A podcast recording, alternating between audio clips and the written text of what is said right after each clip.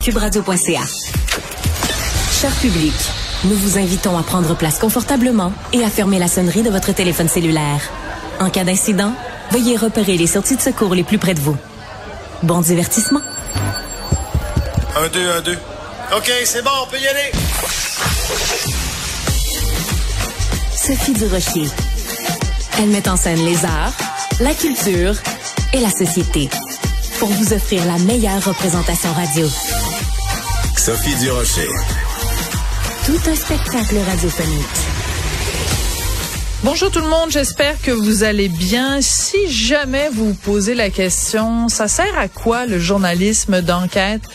Ben, vous avez la réponse régulièrement en lisant les journaux parce qu'il y a des journalistes qui fouillent, fouillent, fouillent des histoires qui ont un, impact important sur notre vie de tous les jours. Et j'en veux pour exemple cette information qui est sortie dans le Journal de Montréal, Journal de Québec, grâce au bureau d'enquête de Québécois, sont euh, mes collègues du journal qui ont euh, découvert que les dirigeants de Pornhub, tout le monde connaît Pornhub, on n'a même plus besoin de les présenter, savaient et savaient depuis très longtemps qu'il y avait des vidéos qui montraient de la pornographie juvénile qui circulait sur ce site-là et ils ont rien fait jusqu'en avril 2020. On va parler de tout ça avec Jean-François Cloutier qui signe ce dossier qui donne froid dans le dos dans le Journal de Montréal, Journal du Québec. Jean-François, bonjour.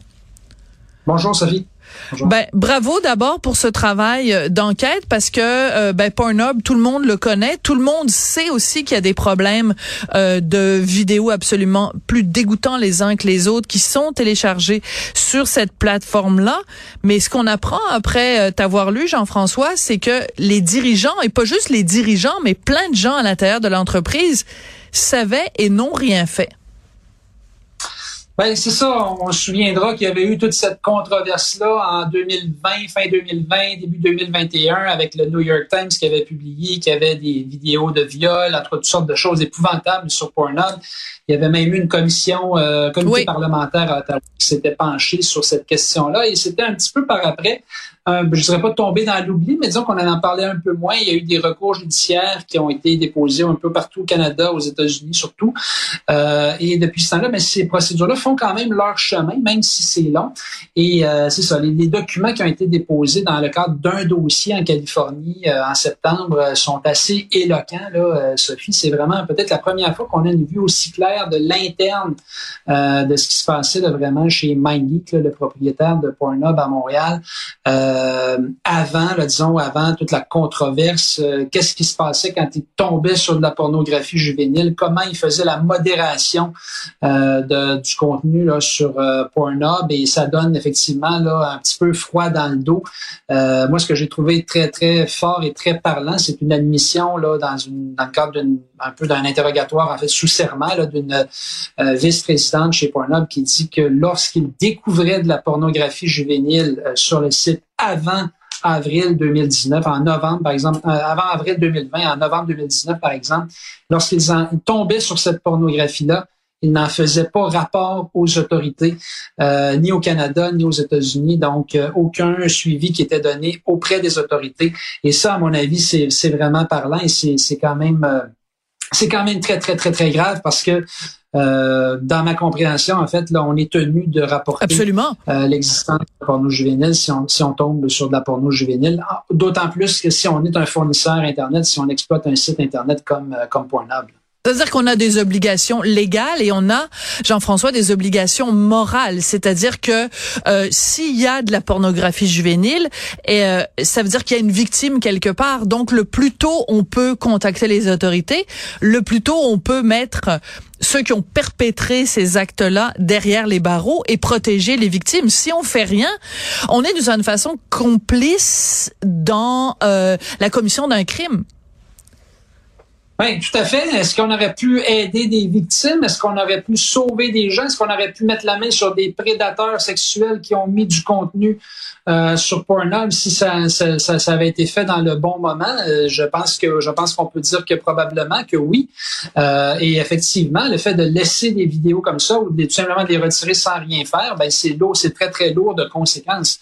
L'autre chose, Sophie, qu'on apprend dans ces documents-là, qui est vraiment important, c'est le très très peu, le très faible nombre de modérateurs ben sur le site. On apprend notamment qu'il y avait plus de 700 000 vidéos. Imaginez 700 000 vidéos qui avaient été signalées. Donc, ils reçoivent un signalement d'un utilisateur. Oh, il y a quelque chose qui marche pas. Ça peut être euh, porno juvénile, euh, viol, etc. Quelqu'un dit, regardez cette vidéo-là. Euh, il fallait attendre qu'il y ait 15 signalements avant que Pornhub accepte de regarder la vidéo, de mettre quelqu'un pour regarder. Et il y avait un arriéré de, vidéos là, très, très important. Ça prenait beaucoup de temps. Il voyait seulement entre 50, 50 et 500 vidéos par jour parce qu'il y avait seulement une personne euh, chez Pornhub qui était chargée de revoir les vidéos qui avaient été signalées euh, comme problématiques. Une personne qui travaillait cinq jours par semaine. Donc, peut-être qu'il y avait des vidéos épouvantables qui pouvaient rester sur le site très longtemps. Euh, parce qu'il y avait personne justement pour faire euh, faire la gestion, faire la modération, disons, euh, d'un site quand même quand même très très visionné avec oui. c'est ça. Problématique. Ce qu'on comprend après avoir lu ton dossier, Jean-François, c'est une certaine insouciance de la part des gens de MindGeek et de, Pornhub, comme si tout ça c'était pas grave. Parce que si tu penses en effet, si tu es un bon citoyen corporatif et que tu penses en effet que la pornographie juvénile, les viols, la bestialité, c'est quelque chose de grave, ben tu mets plus que juste un modérateur pour 700 000 euh, vidéos.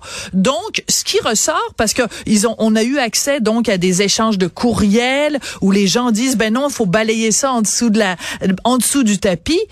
Ce qui ressort de l'attitude de MindGeek, c'est c'est pas grave. Et deuxième chose, ben, le plus important, c'est de faire la pièce. Mais faisons de l'argent. C'est un peu ça qui, qui, qui, se dégage des documents, malheureusement. C'est cette espèce de pression qu'on sent pour faire du trafic, amener du trafic, générer des vidéos. Euh, il y a notamment le dirigeant, l'ancien PDG de, de MindGeek, qui déclare, euh, quand le New York Times publie euh, son reportage, et dans un échange team, en fait, un peu après, il resserre les règles. La compagnie est forcée de resserrer les règles pour le téléversement de vidéos. Puis il dit, on était à 25 000 vidéos par jour et on risque peut-être de passer à 2000 si on est chanceux. Euh, seulement 2000 qui vont continuer à être téléversés par jour. Et donc, on sent vraiment cette, cette espèce de pression-là et aussi cette volonté un peu de cacher les choses, c'est-à-dire que euh, à un moment donné, on sent un peu la pression. Euh, Mastercard commence à poser des questions. Hmm. Euh, comment ça se fait qu'il y a des vidéos comme ça? Et c'est toujours un peu comment on va présenter les choses à notre avantage et pas plutôt de dire, ben, écoutez, on va ouvrir les livres, on va faire le ménage s'il y a eu des choses qui n'ont pas été correctes. On est encore dans une dynamique un peu de vouloir cacher euh, cacher ce qu'on ne veut pas euh, montrer et essayer encore une fois d'aller chercher du, trafic, d'aller chercher des profits. Mais tu sais, s'il y a un site qui devrait être, à mon avis, modéré, encore plus que Facebook ou que YouTube, ben c'est un, site, à mon avis, de pornographie qui, est, sont générés, du contenu généré par des utilisateurs. C'est extrêmement euh, potentiellement controversé et, et, là vraiment il y avait il y avait presque pas de modération qui était faite finalement. Oui. Alors, la raison pour laquelle c'est important pour nous de parler du dossier de MindGeek et de Pornhub, c'est évidemment le lien avec euh, dans cette entreprise-là et la société québécoise. Euh, comme citoyen québécois, ou euh, comme, comment on devrait réagir, d'après toi, Jean-François, quand on prend connaissance de ces informations-là? Ben, je pense qu'il faut commencer à poser des questions. Puis euh, à qui?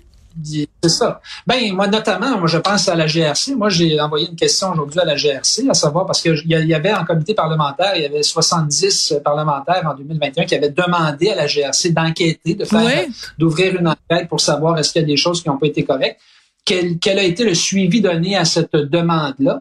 Euh, et je pense que c'est ça. MindGeek a été quand même habile de ne pas mettre l'accent comme quoi c'est une compagnie montréalaise, mais c'est une compagnie montréalaise. Ben c'est une compagnie qui a ses hauts dirigeants, ses plus hauts dirigeants, le gros de ses employés euh, des milliers d'employés qui travaillent à Montréal. Donc, c'est une compagnie qui doit donner, rendre des comptes à la société québécoise, à la société canadienne aussi.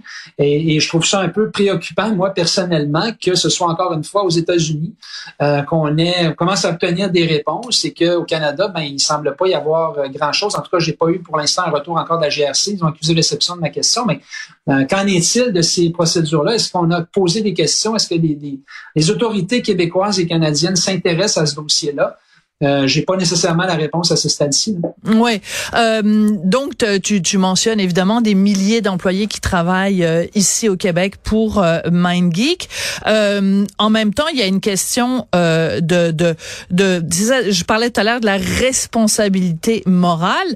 je pense qu'il faut faire une distinction, c'est-à-dire que qu'il y ait une compagnie qui fasse de la pornographie entre adultes consentants be my guest, dans le sens que, comme disent les Chinois, je vous pouvez bien avoir euh, le tous les, les, les, goûts sont dans la nature.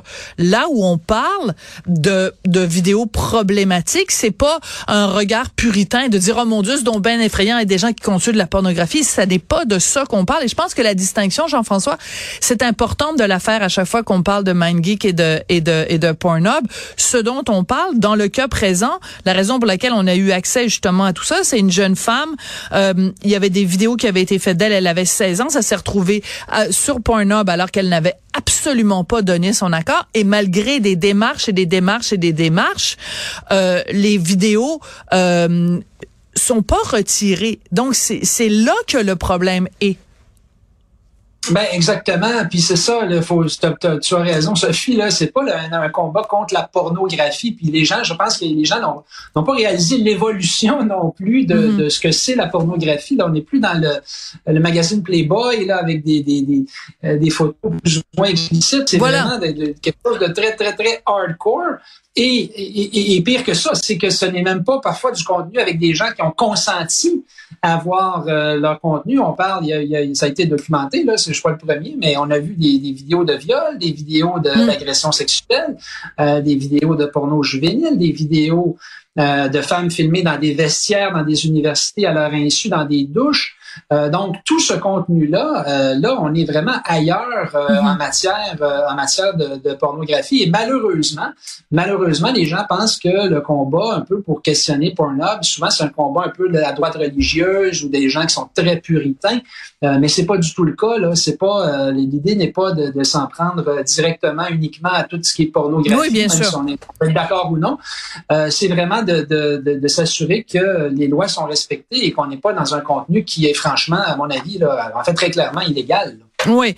Euh, dans euh, ton article, tu parles euh, à, un moment donné euh, d'un message qui a été déposé en preuve. C'est un, un, modérateur qui demande explicitement à un de ses collègues de pas mettre en copie le responsable de la gestion des produits quand on fait des rapports sur la porno juvénile. Donc, pour revenir à ce dont on se parlait tout à l'heure, c'est pas juste les dirigeants qui veulent qu'on balaie ça en dessous de tapis, c'est même des gens à différents échelons dans la compagnie qui protègent la compagnie, qui qui qui veulent même pas que ça sache à l'interne ou que tu de, de protéger pour s'assurer que personne soit imputable. En fait, c'est le mot le plus important selon moi pour s'assurer que personne se fasse taper sur les doigts. moi, je lisais ton texte, Jean-François, puis je me disais, mais tu sais, si t'es un haut dirigeant à MindGeek, ben toi, ton, ton, ton, ton, tes revenus dépendent de ça. Mais les gens qui travaillent là, ils ont pas de morale, ils ont pas comme un, un sentiment de dégoût quand ils se regardent dans le miroir de dire qu'ils ont contribué à protéger la diffusion de porno juvénile ou de, ou de, de vidéos problématiques. C'est là que, que ton texte, pour moi, est le plus euh, frappant, le plus malaisant.